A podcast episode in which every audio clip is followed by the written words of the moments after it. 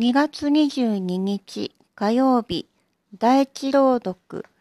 ペトロの手紙1、5章1から4節使徒ペトロの手紙愛する皆さん、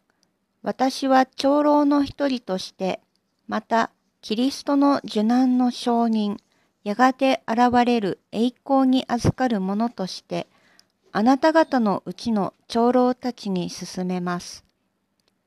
あなた方に委ねられている神の羊の群れを牧しなさい。強制されてではなく、神に従って自ら進んで世話をしなさい。癒しい利得のためにではなく、献身的にしなさい。委ねられている人々に対して、権威を振り回してもいけません。むしろ、群れの模範になりなさい。